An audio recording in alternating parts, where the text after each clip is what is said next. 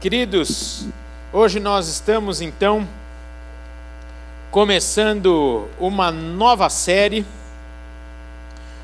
uma nova série em que nós pensaremos durante todo o mês de abril sobre o tema O Verdadeiro Deus. Nós estamos então caminhando juntos pela nossa declaração de fé para uma construção sólida e única daquilo que cremos, para que possamos viver de forma coerente e revele o Evangelho do Senhor em cada canto de São Paulo, do Brasil e onde o Senhor quiser nos levar. Nós pensaremos aqui neste domingo, no próximo e no terceiro domingo, no terceiro final de semana de abril, você precisa pôr aí na sua agenda para também não só estar, mas convidar alguém para estar contigo aqui, ou no sábado, onde teremos duas apresentações, ou no domingo, com quatro apresentações do espetáculo de Páscoa.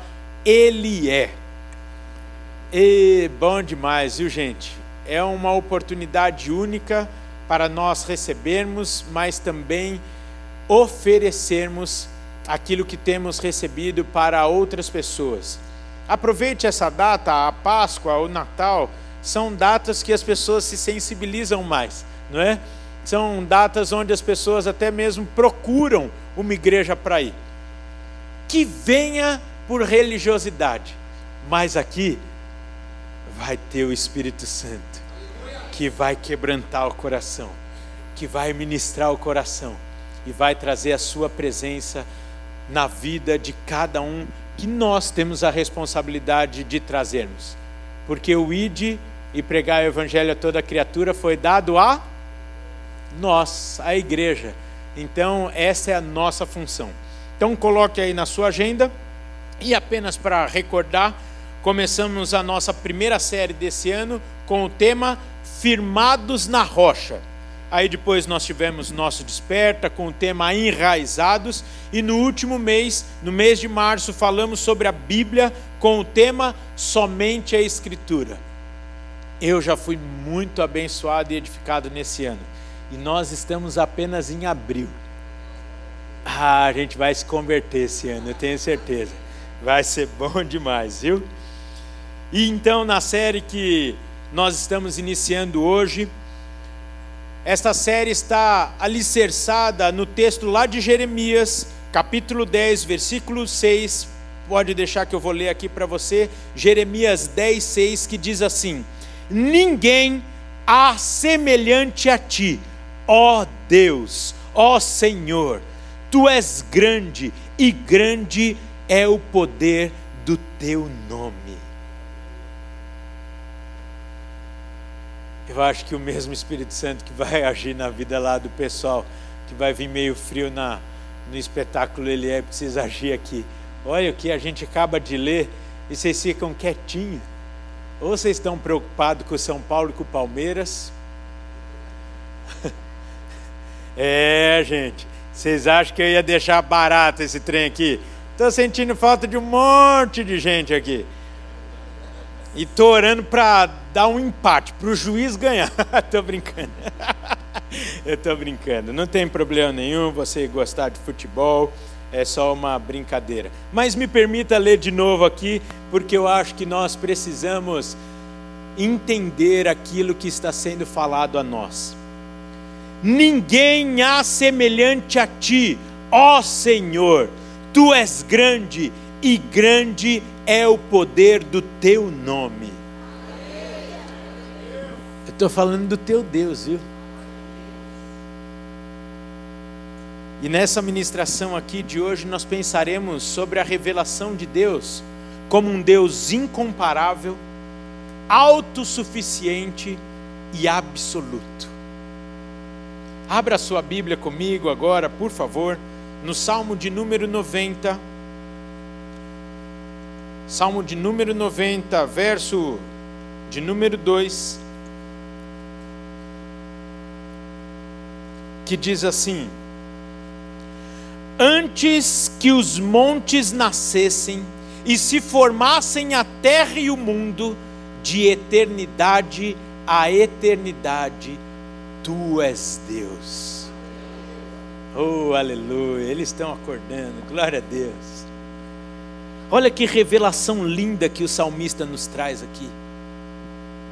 Deus não busca provar a sua existência, pois se apresenta como aquele que é eternamente. Podemos até dizer que ele não existe, mas nós existimos, porque ele simplesmente é. Há uma grande diferença de nós e Deus, e é o que nós vamos tratar aqui. É importantíssimo aqui entendermos, pois muitos, por exemplo, estão nos nossos dias questionando as atitudes de Deus, o seu querer, o seu propósito, ou ainda ficam exigindo alguma coisa de sua parte. Me parece então que simplesmente eles não têm noção com quem estão falando. É a mesma coisa, eu sei que ele já é falecido e me permitam um exemplo tão simples, extremamente simples. Mas é a mesma coisa do que você pegar o iPhone 13 Pro Max, etc, etc, e discutir com ele com o, o Steve Jobs. Aí você vai falar: olha essas três câmeras aqui. Ele vai falar: ô oh, cara, esse negócio aí. Opa, foi gol. Esse negócio aí eu conheço bem melhor do que você. Tem uma razão para isso acontecer. Ele não chegou até as suas mãos por um acidente. Foram horas e horas pensando. E me permita, vou repetir um, um, um exemplo que chega a ser ridículo, mas que nos traz a noção, muitas vezes, de como nós estamos comparando as pessoas com as coisas. E nós precisamos nos lembrar aqui do primeiro versículo do Evangelho segundo João, que diz assim: No princípio era o Verbo, e o Verbo estava com Deus, e o Verbo era Deus. Antes que se fizesse algo, Ele era. Ele era antes de qualquer coisa existir. E isso é muito lindo, porque a partir dessa afirmação, nós podemos entender perfeitamente o fato de que Deus nos criou com uma intenção. E a intenção de Deus ao nos criar era que nós tivéssemos um relacionamento com Ele. Somos planos dele, somos plano dele. Mas é engraçado porque algumas pessoas acham que por conta dessa proximidade com Deus, de sermos plano de Deus, e eu gosto de enfatizar, apesar de coçar a boca aqui para falar que nós somos sonho de Deus, mas há uma diferença conceitual de Deus sonhar e Deus planejar, porque Deus não sonha, porque sonho pode ou não se concretizar. Por isso que Deus planeja, porque o que Deus planeja acontece. Mas coça a boca e conceitualmente aqui no português, dá até para entendermos depois dessa fala que nós fomos sonhados por Deus, porque Ele nos planejou, mas imaginando como seria esse relacionamento gostoso conosco. Mas isso não nos coloca na situação de negociarmos com Deus. É uma infantilidade nossa. E quem nunca, aqui eu me incluo nessa turma, que em determinado momento da vida, mas eu espero que aqui da turma já esteja bem no nosso passado, nós falamos: Olha, Deus, se o Senhor fizer isso, eu faço aquilo. Deus, se o Senhor me der isso, eu vou fazer aquilo. Queridos, tenha certeza que aquele que segura o mundo com a palma da sua mão, que tem poder sobre a vida e sobre a morte. E todas as coisas existem porque foram criadas por Ele. Este Deus maravilhoso não está sujeito a caprichos de filhos mimados. E nós precisamos entender isso no nosso relacionamento com Ele. Precisamos entender quem é o nosso Deus. Do seu poder, da sua majestade, do seu domínio sobre todas as coisas. E lógico, daqui a pouco nós vamos falar sobre tudo aquilo que Ele faz por nós, tem feito e ainda fará.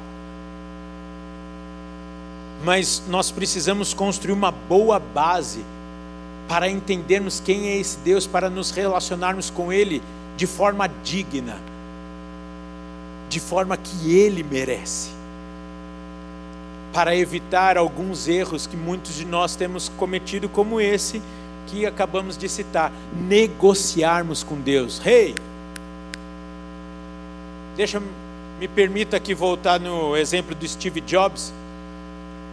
Mesma coisa aqui, não estou falando que nós não somos importantes, mas a mesma coisa que nós virarmos e falarmos é: se você me der um iPhone, eu até uso para você. Ele vai falar: deixa eu te falar, tem fila no dia do lançamento de quilômetros para comprar esse trem aí. E volto a dizer, é um exemplo ridículo quando estamos falando de Deus e de nós. Mas é tão ridículo como nós negociarmos com Deus.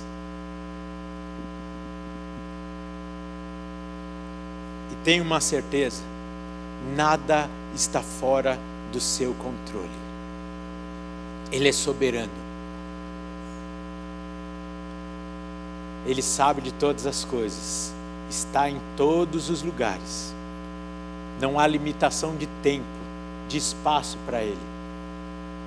E nada é difícil ou impossível para este Deus, que fez tudo com a perfeição, e basta você olhar na natureza. Alguns irmãos aqui têm me incentivado e caminhado comigo todos os dias de manhã lá no Ibirapuera. Pode ir lá às 7h15, você vai ver uma cena horrível.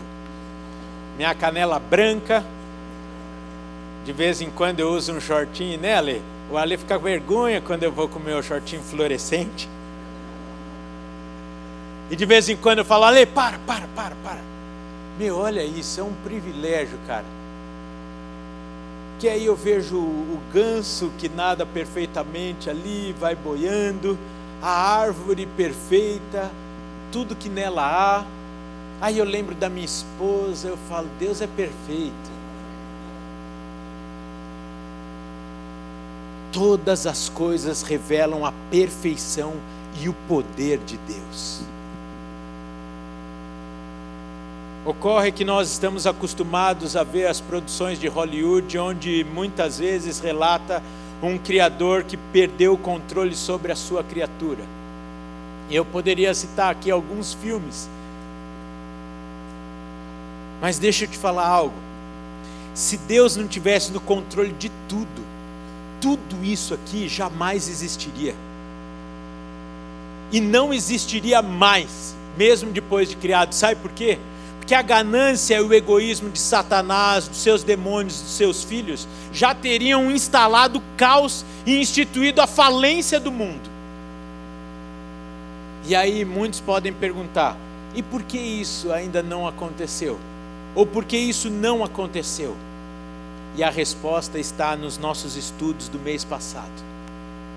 Porque Deus é fiel à Sua palavra todas as suas promessas se cumprirão. E uma delas é que todo ser que respira terá a oportunidade de conhecê-lo, de se relacionar e de ser novamente conectado com Ele, o Pai, o seu Criador. Por isso que o mundo ainda é mundo e existe. E por isso que eu e você precisamos evangelizar para encurtar o, o tempo porque ele também nos prometeu que ele voltaria para nos buscar. Mas o time disso tem a nossa participação também. Ele inicia tudo dele mesmo, sustenta tudo por seu poder e faz tudo para a sua glória. Corra comigo lá em Romanos 11. Romanos 11, versículos 33 a 36. Diz assim o apóstolo Paulo à igreja de Roma: Ó oh, profundidade da riqueza, tanto da sabedoria como do conhecimento de Deus, quão insondáveis são os seus juízos e quão inescrutáveis os seus caminhos. Quem, pois, conheceu a mente do Senhor? Ou quem foi o seu conselheiro?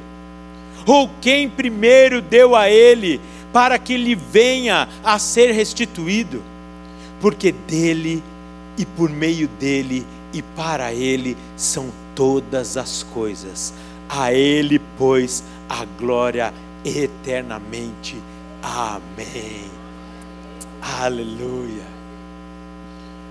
Nós acabamos de falar isso aqui sobre a vida da Elisa. Mas deve ser uma verdade a parte final desse texto aqui. A minha vida, a sua vida deve ser para ele, porque foi por meio dele que nós existimos e continuamos existindo. Você vai perceber então que a afirmação desse texto aqui vai totalmente na contramão do que tem sido pregado hoje no mundo sobre o egocentrismo, o hedonismo.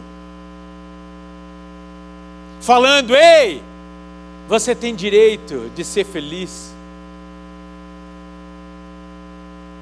Com tristeza e com muito temor, sem julgar aqui, eu vou dizer que não somente no mundo, em verdades estão sendo ditas, porque em algumas igrejas estão até pregando que você é tão importante como Deus. Estão falando que você também é Deus. Rei, hey, há uma diferença muito grande de você ter Deus e ser Deus. Eu e você não conseguimos acrescentar um dia sequer na nossa vida não conseguimos separar a água do, da torneira na hora de tomar banho e de escovar os dentes, que abrir o mar.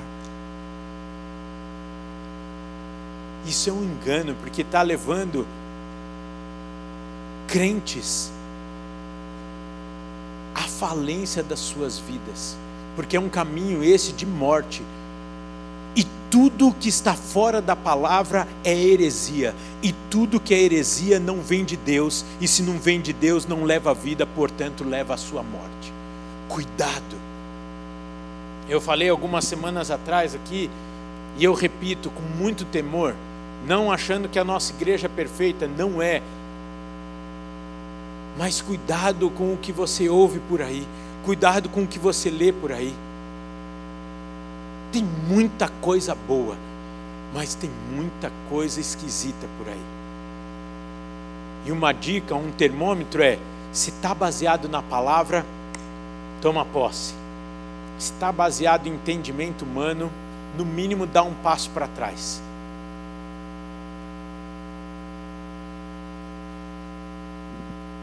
Eu não sei se você tem tanta falta de tempo como eu para se dar ao luxo de ler de tudo e ir fazendo filtros. Por que, que eu estou falando isso? Eu sei o quanto vocês trabalham, o quanto vocês correm. Por isso, o tempo que vocês têm dedicado ao Senhor e à Sua palavra, fique no Senhor e na Sua palavra. Vai valer mais a pena. Vai valer mais a pena.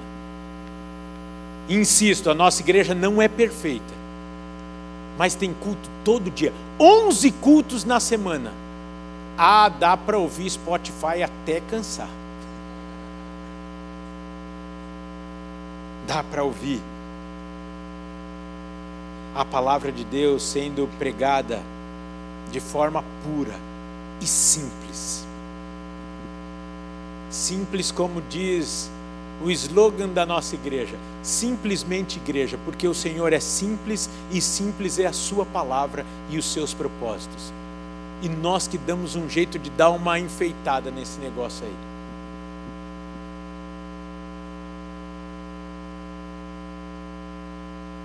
Para mim, então, está muito claro que nós estamos vivendo um tempo onde é a última tentativa do diabo.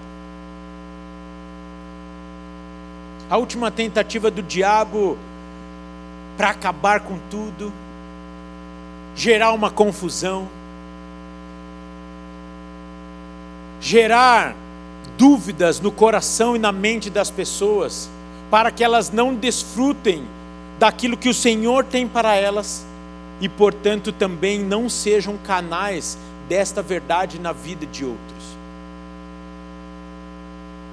Nós, como Batista do Povo, como Convenção Batista Nacional, não perdemos, não, não cremos na perda da salvação. Uma vez salvo, sempre salvo. E você precisa entender as armadilhas de Satanás e como ele age. Se ele não tem como tirar a sua salvação, e ele não é tão bobo como você imagina, que vai falar assim: ah, que droga, perdi a vida dele. Ele vai fazer de tudo para, no mínimo, roubar a vida abundante que o Senhor tem para você aqui. E fazer de tudo para te tirar do caminho, do foco, melhor dizer, não te tirar do caminho, tirar do foco de você cumprir a vontade de Deus. E isso ele tem poder para fazer. Ele fica colocando passarinhos e belas flores, como diz o texto para nos encantar e tirar os nossos olhos do Senhor, tirar os nossos olhos do propósito de Deus para a nossa vida. Porque para Ele fomos criados, por Ele somos sustentados. E quando nós tomamos consciência disso, a nossa agenda muda, os nossos propósitos mudam, as nossas prioridades mudam. E por isso que tem tanta gente doente, espiritualmente, emocionalmente e fisicamente porque o diabo tem achado brecha para roubar a nossa paz, a nossa alegria, a nossa vida. Cuidado com as coisas desse mundo.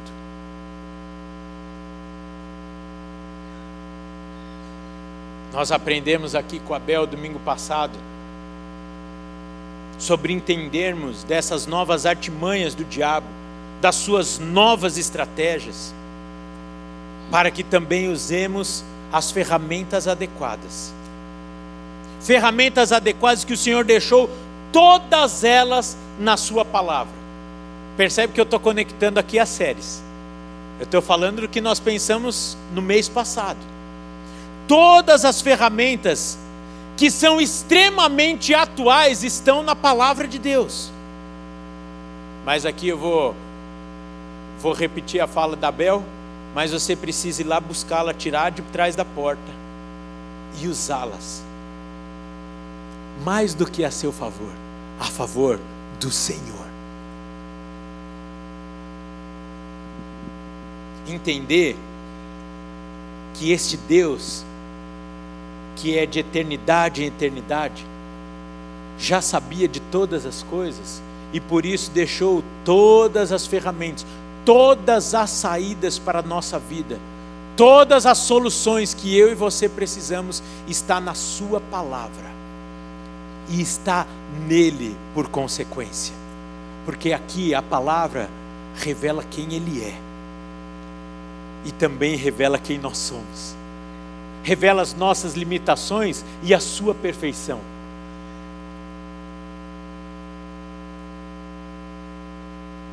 nós precisamos entender sobre um outro patamar de vida que o Senhor tem para nós, um outro propósito.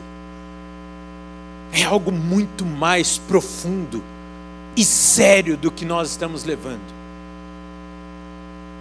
Porque nós estamos falando do único e do verdadeiro Deus. E estamos jogando fora o privilégio, como o pastor Joanan disse aqui, na hora de entregarmos dízimos e ofertas, de sermos participantes da sua obra. A gente entrega muitas vezes a nossa vida inteira para participarmos de um projeto, de uma empresa. Ralamos anos e anos e anos para passar num concurso. Tudo aquilo que é válido? É. Mas é temporal. Ao invés de vivermos para um Deus que é atemporal, que é eterno e que está nos esperando. Não tem problema nenhum você passar em concurso, não tem problema você estudar muito, não tem problema nenhum você sonhar em entrar numa igreja, numa, igreja, numa empresa e crescer nela, mas tudo isso tem que ter um propósito: exaltar o Deus que está no controle de todas as coisas e que te pôs lá e que te colocará lá, se assim for a vontade dEle. E que muitas vezes nós deixamos de lado, depois que alcançamos algumas coisas na nossa vida. Voltamos, voltamos, porque como nós cremos que não perde salvação, e quando nós somos salvos, nós recebemos o selo do Espírito Santo, o Espírito Santo traz incômodo e nos traz de volta à presença, porque já diz a canção: quem já pisou no Santo dos Santos, em outro lugar, não sabe viver. Voltamos, mas voltamos muitas vezes machucados, arrebentados, como filho pródigo. A vantagem é que o pai está de braços abertos. A vantagem é que o pai, de novo, manda dar banho, pôr roupa nova, sandália, põe até um anel. Mas você vai ter que lidar também com os irmãos. Estou brincando, essa é a melhor parte. Queridos, é tipicamente a obra de Satanás esse negócio de ficar reinventando e criar novas estratégias. Porque apenas nós não precisamos mudar as ferramentas, porque as ferramentas bíblicas são eternas e válidas para todas e quaisquer situações.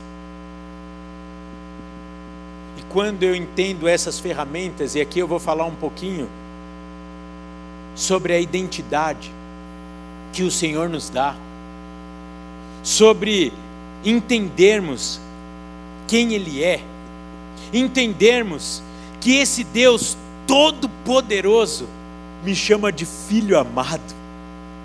Um Deus tão poderoso, incomparável e absoluto. Inclina os seus ouvidos para ouvir a minha oração, a minha fala com Ele.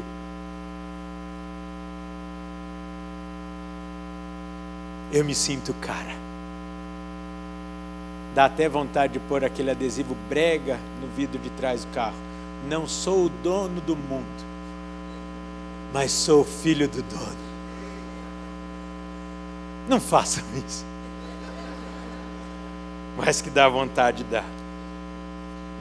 Porque o meu Deus, que é o meu Pai, é aquele que parou o tempo, que abriu o mar, que ressuscitou mortos, que curou doentes, que confundiu a ciência simplesmente porque tudo foi criado por Ele e todas as coisas se submetem a Ele. Percebe então? A confusão não está conosco. A confusão está naqueles que não o conhecem e estão tentando há milhares de anos explicar e criar teorias para tentar entender aquilo que nós já experimentamos aquilo que nós já conhecemos, porque está revelado na Sua palavra. Há um único e verdadeiro Deus, que não é obra humana, não é uma criação humana, que ao invés, como disse pela manhã o pastor Tarcísio aqui, e eu vou repetir, um Deus que é carregado por homens, porque não tem pernas nem braços, é o Deus que nos sustenta em todas as situações. Vocês estão frios demais hoje.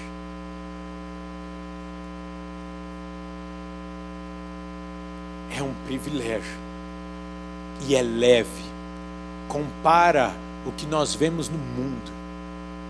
Pessoas que têm uma vida pesarosa porque tem que levar o seu Deus nas costas, tem que sustentar o seu Deus, tem que fazer oferenda, que parece que ele tem fome e sede. E o nosso Deus é que nos satisfaz. Ele é quem mata a nossa fome e a nossa sede. Há um único e verdadeiro Deus. E essas coisas nos fazem pensar que não há dúvida quem é esse Deus. Eu tenho cara de bobo, então vira e mexe as pessoas tentam me engambelar. E esses dias uma pessoa falou assim, Rafael, eu já falei isso aqui para vocês, agora que eu estou lembrando. Eu tenho a impressão de que Jesus é mais um Deus criado pela humanidade, no anseio da humanidade se relacionar com alguém superior. Como você explica, por exemplo, e eu vou encurtar aqui a história, porque eu não posso perder o foco do tema de hoje. Como você explica ser tão diferente o seu Jesus do que tantos outros deuses que, quando eu rodo pelo mundo, eu vejo pessoas tão devotas como você? Eu falo, porque a história diz isso porque ninguém outro na história, e a história registra isso.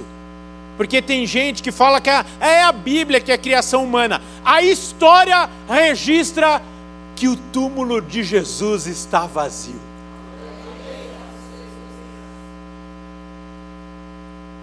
A história revela quem foi Jesus, o seu poder, os seus milagres. Isso é lindo demais. É que não é conveniente a publicação tão grande das descobertas da ciência. Quando eles vão se aprofundando, e de repente os cientistas começam a se converter, simplesmente porque falam: é impossível ser uma explosão que fez tudo esse negócio aqui é perfeito demais. E aqueles que têm coragem falam: Eu preciso te conhecer. Ó, oh, superior, ele chama de um monte de coisa, de supremo, até que ele fala: Ei, eu sou seu pai. Estuda os grandes cientistas ao longo da história, não dá para eu citar aqui, por conta de tempo. Vocês vão ver que, ao contrário do que vocês vão pensar, não eram ateus, eram cristãos, porque reconheceram, perceberam e provaram a existência de alguém que é muito maior do que simplesmente a humanidade terrena.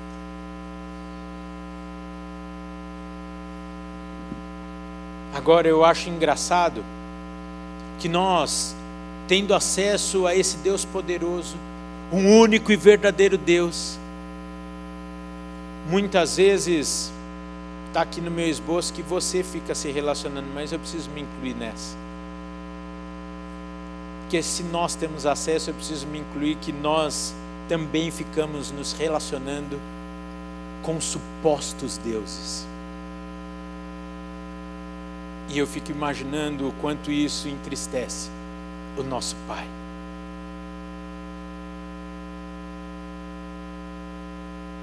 Mais um exemplo tão simples aqui.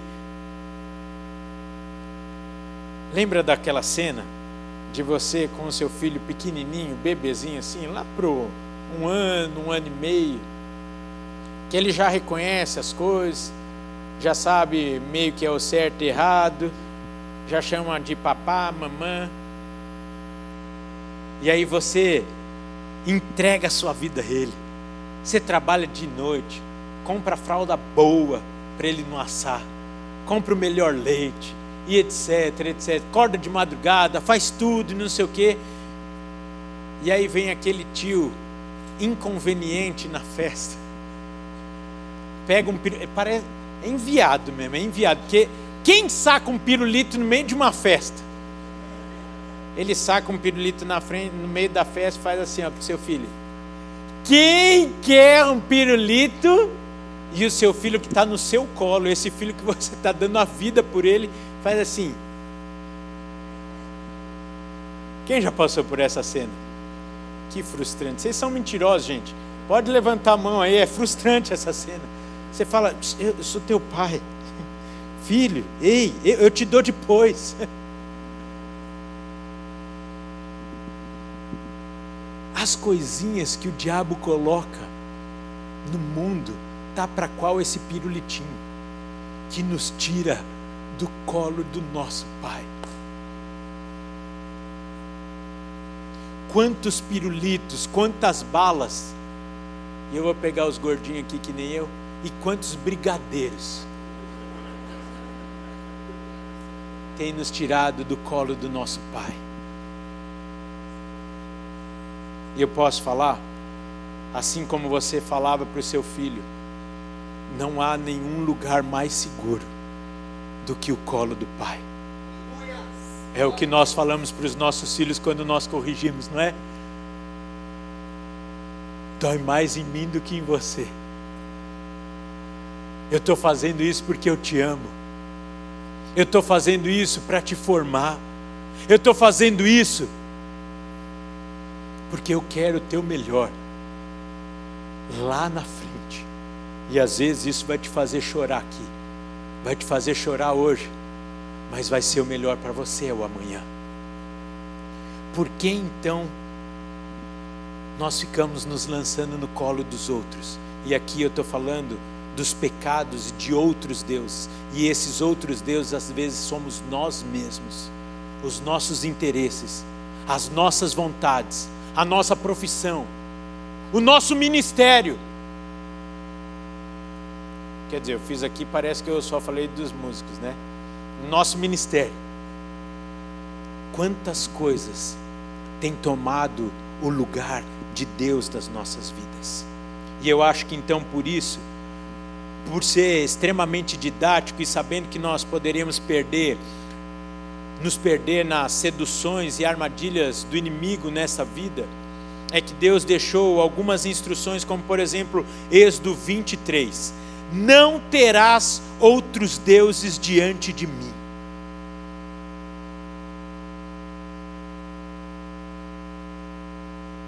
E confirma lá em Deuteronômio 6,13: O Senhor teu Deus temerás, e ele servirás, e pelo seu nome jurarás. O primeiro mandamento é aqui a proibição da idolatria, pois Deus é o único Deus a ser adorado e servido por toda a nossa vida.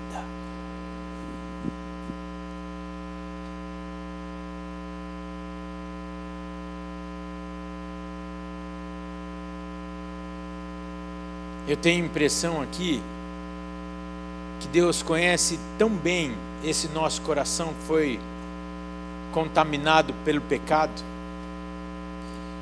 e sabe da nossa dificuldade de sermos fiéis.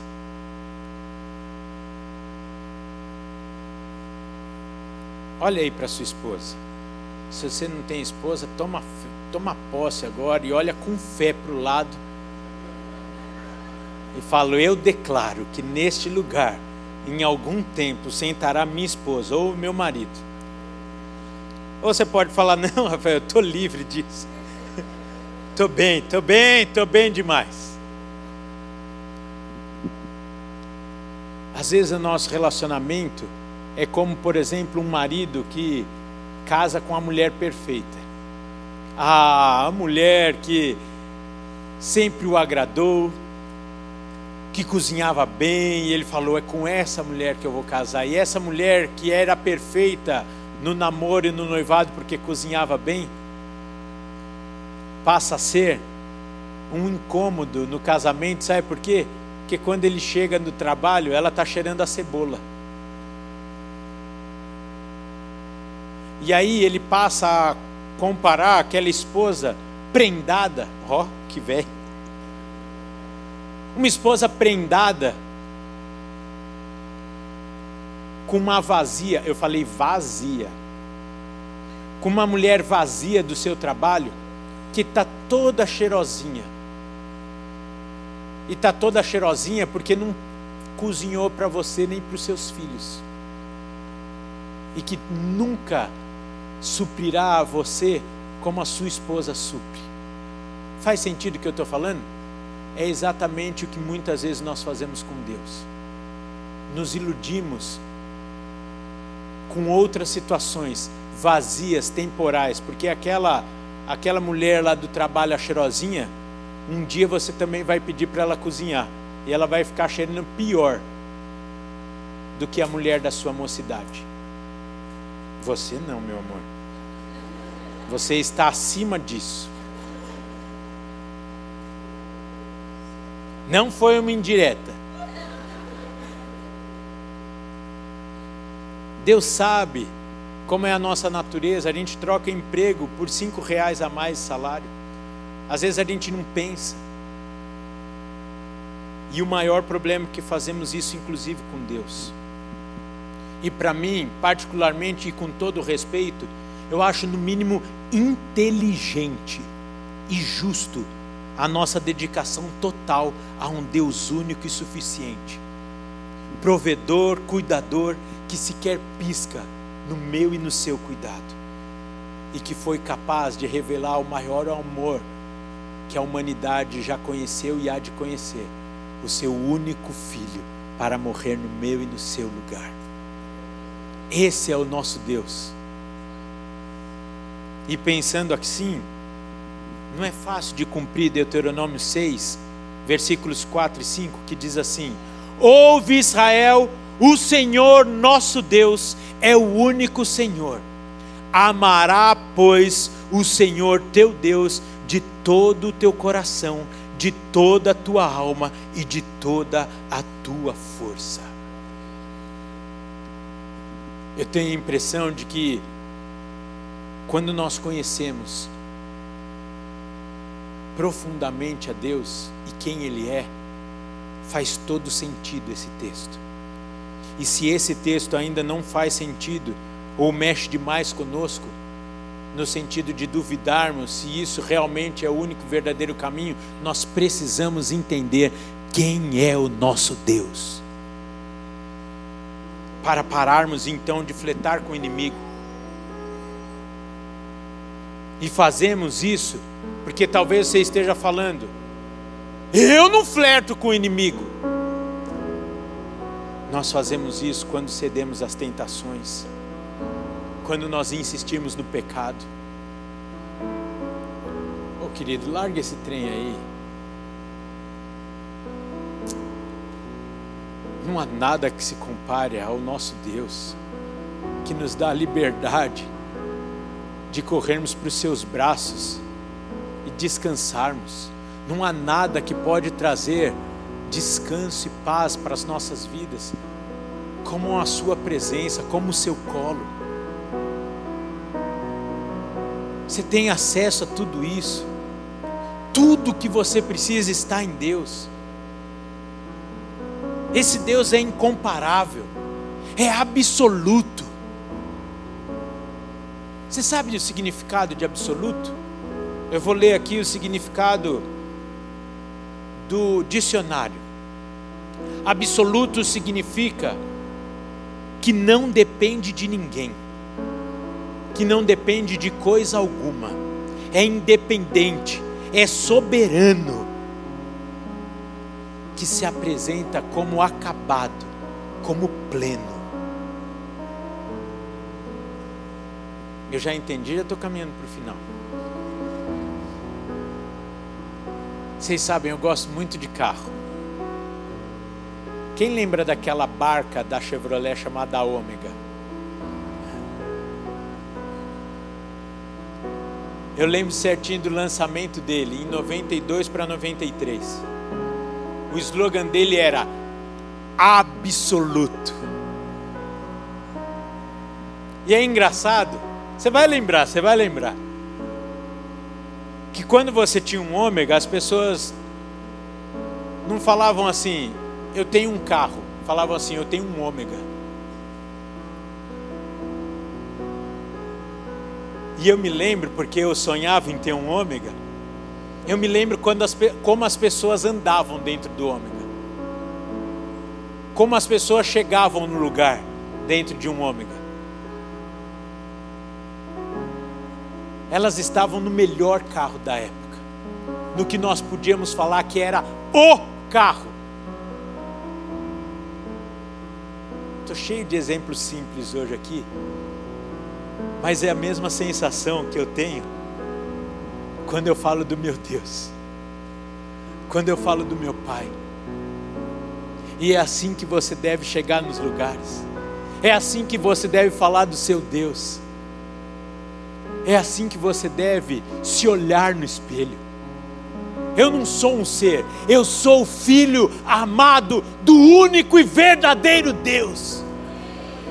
Eu sou fruto do plano do Deus que planejou e criou todas essas coisas. Eu sou especial. Eu não sou um acidente. Você pode ficar de pé?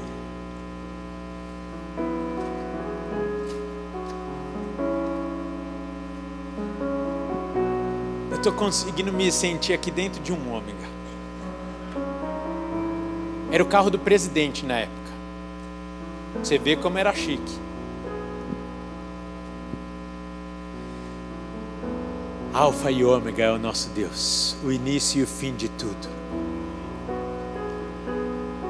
Nós vamos construindo esse entendimento ao longo desse mês de quem é o nosso Deus para entendermos como nós precisamos nos relacionar com Ele, como nós devemos nos relacionar com Ele. E mais do que tudo, hoje a intenção é: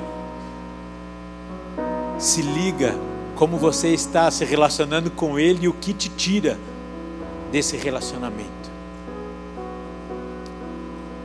E para encerrar, eu queria dar uma boa notícia. Esse relacionamento é gratuito. Esse relacionamento não nos custa nada, apenas a nossa disposição de recebê-lo. Por isso que alguns grupos de evangelismo falam sobre Jesus como o melhor negócio que algum homem pode fechar. É o melhor negócio da vida de um homem, porque é muito a vantagem para ser gratuito é bom demais para não nos custar nada. Está disponível para mim e para você nessa tarde. Que tal então você fechar os seus olhos e começar a tomar posse de tudo isso que nós falamos? Você agradecer por um Deus tão grande, tão poderoso, grandioso saber o seu nome, saber quantos fios de cabelo você tem na sua cabeça, te livrar de tantas enrascadas que eu e você nos colocamos, não desistir de nós, nos dar a chance de recomeçarmos a cada manhã. Você pode aí dizendo palavras que identificam esse Deus na sua vida Você pode aí começar a declarar as características desse Deus para você, o que tem marcado a sua vida. Talvez você está aqui nessa tarde e você nunca entregou a sua vida a esse Deus maravilhoso e está querendo fechar esse ótimo negócio. Eu quero dizer que essa é a tarde de você desfrutar de todo esse privilégio de ter esse Deus no controle da sua vida. Se você nunca fez essa oração de entrega da sua vida ao Senhor, eu gostaria de te dar essa oportunidade. Por isso, levante sua mão aí onde você está, só para que nós possamos te identificar, na galeria ou aqui embaixo. Se há alguém nessa tarde fazendo essa oração de entrega pela primeira vez, Nós queremos te ajudar nessa decisão. E como igreja agora, nós vamos nos lembrar nesse dia que iniciamos essa semana, quem é o nosso Deus. E quando nós estivermos cantando aqui, eu não estou fazendo troca barata, ficou muito claro aqui do valor do nosso Deus, das circunstâncias, das coisas que são incomparáveis. Mas você vai, enquanto você estiver cantando aqui e orando através dessa canção, você vai lembrar que nenhum problema é maior do que o seu Deus, que nenhum pecado teu do passado e nem a sua história é maior do que esse Deus, porque Ele faz nova todas as coisas. Você pode descansar no seu amanhã, porque o seu amanhã está nas mãos e sob o controle desse Deus Todo-Poderoso. Você pode descansar que a sua cura virá desse Deus Todo-Poderoso, que a salvação do seu filho virá através do agir desse Deus Todo-Poderoso, que o seu milagre está nas mãos desse Deus Todo-Poderoso. Por isso, se não acontecer, é porque Ele é Deus e Ele sabe o melhor para nós. E se acontecer, é porque Ele é Deus e sabe o melhor para nós. Rafael, você repetiu, é, cabe a nós apenas obedecê-lo, vivermos para Ele e desfrutarmos do seu querer em nossas vidas. Vamos orar junto isso nesse momento?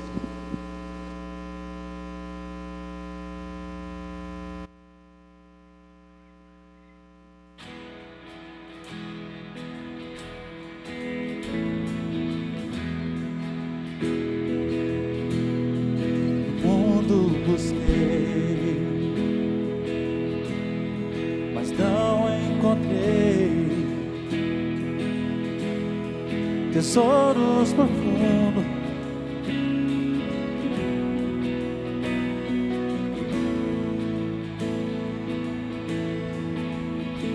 Tão vazias ah, e me trouxe pra perto. E todo desejo é satisfeito em seu amor. Me ajuda a cantar, gente, que eu tô sabendo, hein? Não há nada.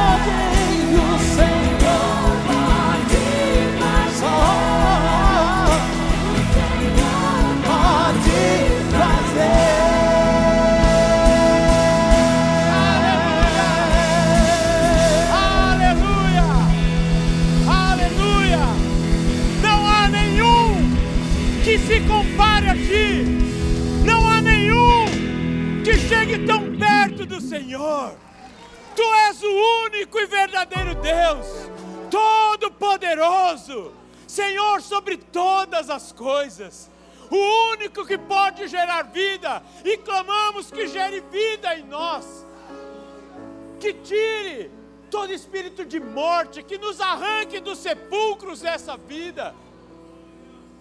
Que junte os ossos secos, coloque carne e gere novamente vida naqueles que estavam mortos. Tu és incomparável, ó Pai. Tu és o único que pode mudar toda e qualquer situação. Tu fosses o único capaz de dar sentido à nossa vida, de nos perdoar sobre os nossos pecados, do nosso passado. E tu és o único que pode nos dar esperança do amanhã. Não há nada maior e melhor do que o nosso Deus. Não há nada que valha mais a pena do que viver para esse Deus. Recebe, Pai, nessa tarde, a nossa vida em consagração a Ti. Que das nossas bocas saiam palavras que te revelem, que as nossas atitudes te revelem essa semana, Pai. Que possamos cantar e orar essa canção todos os dias da nossa vida, dizendo: não há nada melhor e nem maior do que o nosso Deus, do que o meu Deus, o meu Pai. Obrigado, Pai, porque tão grande assim o Senhor se importa conosco, tão grandioso e majestoso, o Senhor se humilha e se relaciona conosco. Obrigado pelo teu filho que veio para cumprir a tua vontade e revelar o teu amor por nós. Obrigado pelo teu Espírito Santo, nosso amigo, conselheiro, consolador, que está conosco todos os dias da nossa vida. Não há nenhum outro que se compare a ti. E queremos te agradecer por isso. E queremos conhecer mais sobre ti e não queremos mais fletar com o diabo, com o pecado, pois nós estamos saindo daqui constrangidos, ó Pai, com a nossa pequenez, de trocarmos o teu colo por pirulito, por trocarmos a tua segurança por um doce qualquer, por trocarmos a tua presença por algo temporário que saiamos daqui com essa consciência de que não há nenhum lugar melhor para estarmos senão na tua presença, no teu colo, e que nada se compare a ti.